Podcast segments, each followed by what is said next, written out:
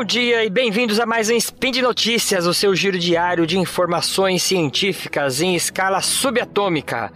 Esta voz é o professor Yuri Motoyama e hoje, dia 10 maio do calendário Decatran e dia 15 de novembro do calendário que está com os dias contados, falaremos sobre a educação física e as ciências do movimento. E no programa de hoje, a gamificação do exercício físico, abdominal hipopressivo funciona? E por que não devemos usar o termo limiar anaeróbio e um pouquinho sobre os sistemas de marcha do corpo humano. Vambora! Speed Notícias.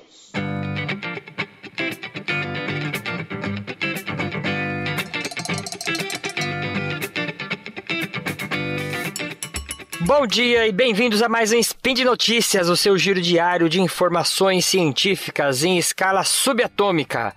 Esta voz é o professor Yuri Motoyama e hoje, dia 10 maio do calendário Decatran e dia 15 de novembro do calendário que está com os dias contados, falaremos sobre a educação física e as ciências do movimento. E no programa de hoje, a gamificação do exercício físico, abdominal hipopressivo funciona e por que não devemos usar o termo limiar anaeróbio e um pouquinho sobre os sistemas de marcha do corpo humano. Vambora!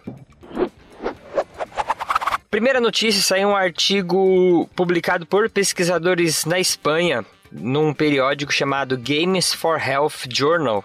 E ele avalia o efeito da gamificação, que é você transformar alguma atividade do cotidiano em jogo, né? Só que eles gamificaram o exercício físico. O título do artigo é The In Time Gamification Project. E esse In Time, não sei se vocês lembram, ele é um filme que saiu aqui no Brasil com o nome Preço do Amanhã, que ele é estrelado pelo cantor Justin Timberlake, onde no filme o tempo de vida das pessoas podia ser gasto como se fossem créditos ou como se fosse dinheiro. E você poderia acumular esse tempo trabalhando e viver mais. No artigo, os pesquisadores instalaram um aplicativo no celular de um grupo de estudantes que tinha um contador regressivo simbolizando a vida deles, como se fosse no filme.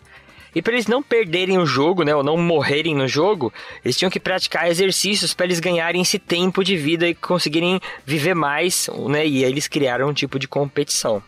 Outro grupo participou de atividades físicas regulares sem esse incentivo do jogo.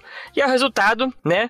É, a gente já não esperava que fosse diferente. O resultado foi que o grupo que participou do jogo teve um aumento das variáveis cardiorrespiratórias quando comparado com o grupo que fez o treinamento tradicional. Então eles tiveram uma adaptação positiva, né? As variáveis cardiorrespiratórias estão relacionadas ao nosso corpo, a forma como o nosso corpo produz energia.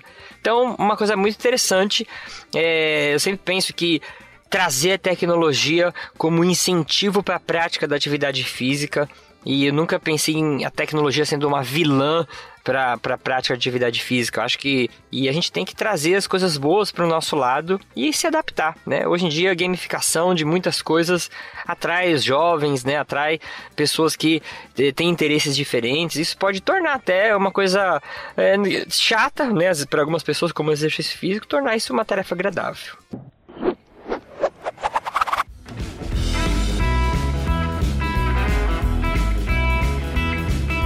Olá, eu sou Marcelo Guaxinim e estou aqui para lembrar você que esse spin é um apoio da Promobit.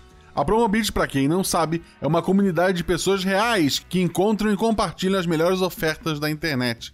É um site onde as pessoas vão lá, indicam ofertas que elas encontraram, onde você consegue cadastrar produtos que tu está procurando uma oferta, mas tudo com segurança. As lojas são verificadas pelo pessoal da Promobit para ter a melhor experiência na, na tua compra Apenas ofertas de lojas reais e seguras são aprovadas para aparecer no site. Não é o, o seu Zé que tá, tá vendendo o skate dele. É, são, são lojas realmente que existem e que estão fazendo uma oferta. Já que tá chegando a Black Friday, essa é a hora de entrar na Promobit, cadastrar lá o que tu tá procurando, ficar de olho nas ofertas. E se você encontrar alguma oferta, indicar lá também. Rola em 6, rola em 20, roda o spin.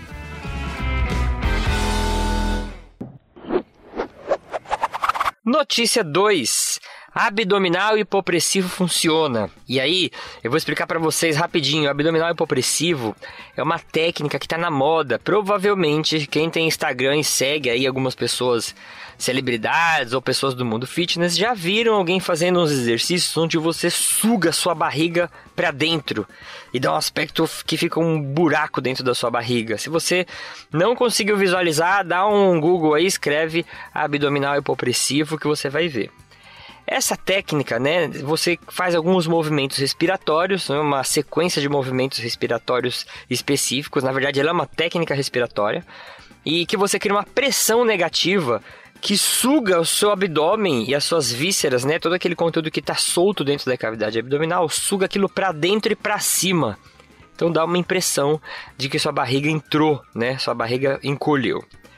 Esse abdômen hipopressivo é uma técnica que, como eu falei, está na moda e quando eu falo moda, muitas pessoas estão vendendo isso e prometendo resultados como redução da cintura, redução do abdômen, melhora do intestino, melhora da postura, redução para dor na coluna, diminuição da gordura abdominal e a gente tem que tomar muito cuidado. E aí, pensando nisso, fui fazer uma revisão sobre esse tema é, essa técnica ela é muito mais antiga que o nosso calendário, esse abdominal hipopressivo. Ele tem aí mais ou menos uns 5 mil anos e ele se chama o dia na banda. Eu lembro quando eu dava aula de yoga, eu já ensinava essa técnica uma década atrás. É, e essa técnica foi popularizada nessa no meio fitness por fisiculturistas, que se você for ver, pega uma foto do Schwarzenegger fazendo algumas posturas no fisiculturismo, você vê que a barriga dele fica meio chupada para dentro também, né? Os fisiculturistas aprendem a fazer isso porque faz parte do, da performance, do show que eles fazem, né? Quando eles vão se mostrar lá no palco. É, isso valoriza o tórax porque deixa a cintura, o abdômen bem encolhido e aquele tórax grandão fica mais valorizado. E aí eu fui procurar no PubMed, né, nas bases de dados científicas, é, pelo termo abdominal hipopressivo e os e termos que eles usam também, como vácuo abdominal e outros termos é, que po poderiam chegar em artigos com essa técnica. E eu já fiquei assustado porque encontrei apenas 16 resultados, 12 artigos originais, 3 revisões e uma carta-resposta questionando um dos artigos originais. O que me assustou mais é que não tem nenhuma evidência que mostra que essa técnica serve para o que eles estão vendendo. Redução da cintura, melhora do intestino, melhora da postura, parará, parará.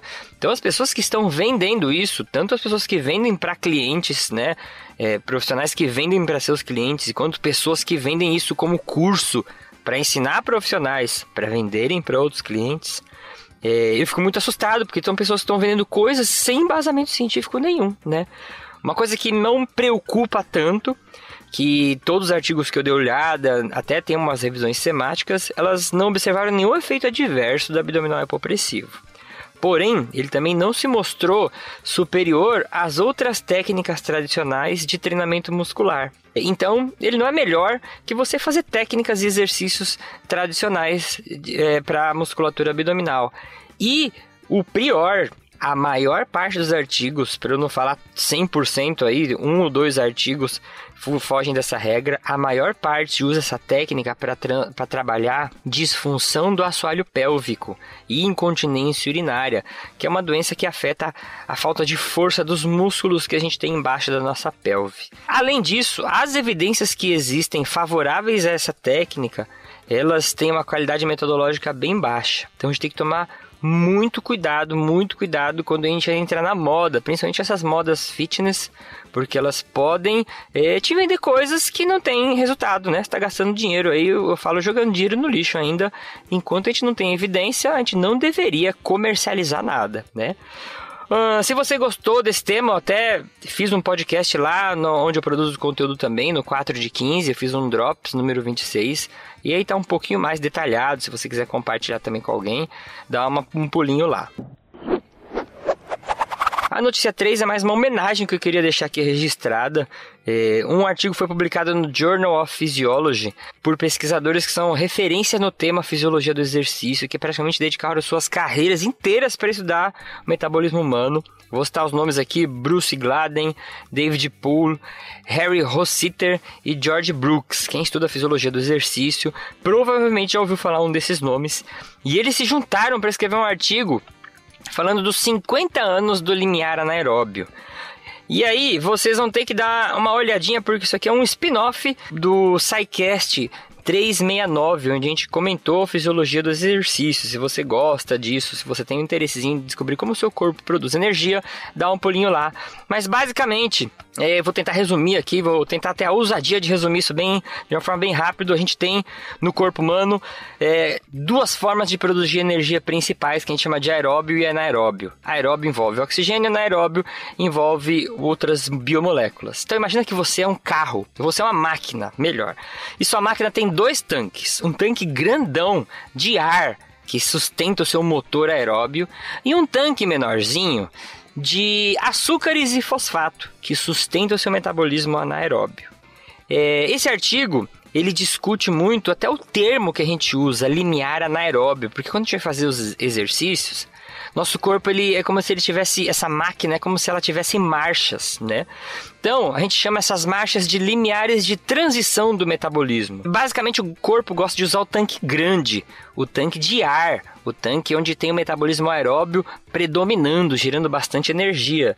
Só que conforme você vai se exercitando e cada vez em uma intensidade maior, agora imagina que você está acelerando uma corrida e a cada minuto você está correndo um pouquinho mais rápido é, o seu corpo vai pedindo um pouco de ajuda para esse metabolismo anaeróbio, para esse outro tanque de energia onde tem açúcares e fosfato.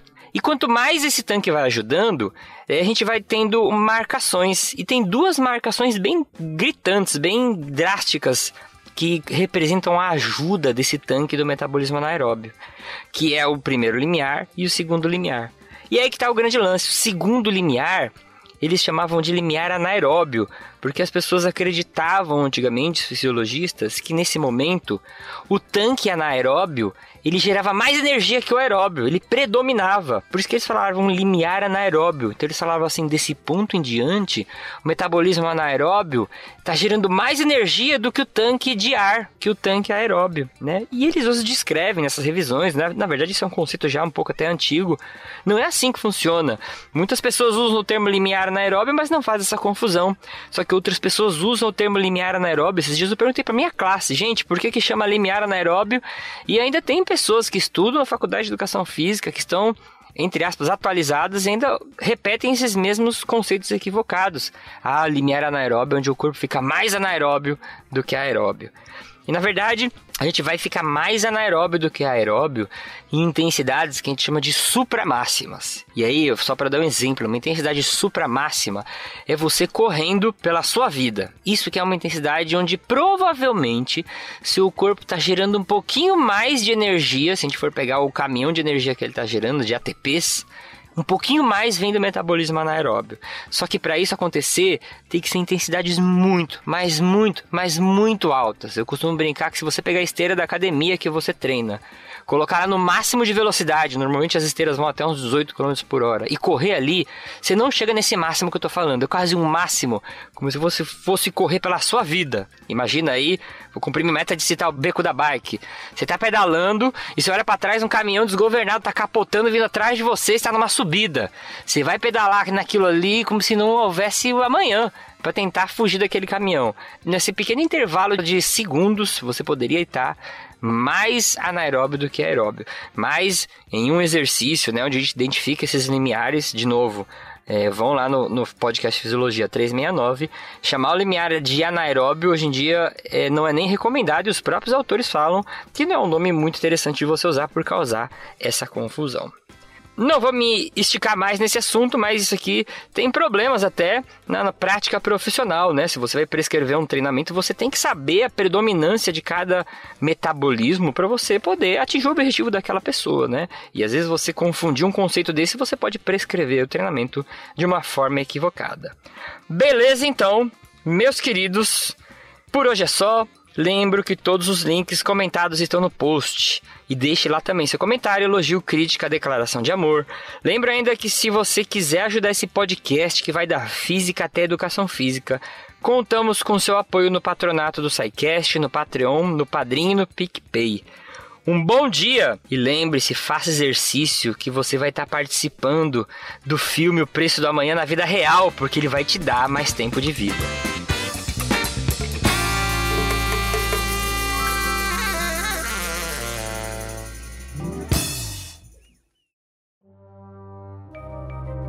Este programa foi produzido por Mentes Deviantes. deviante.com.br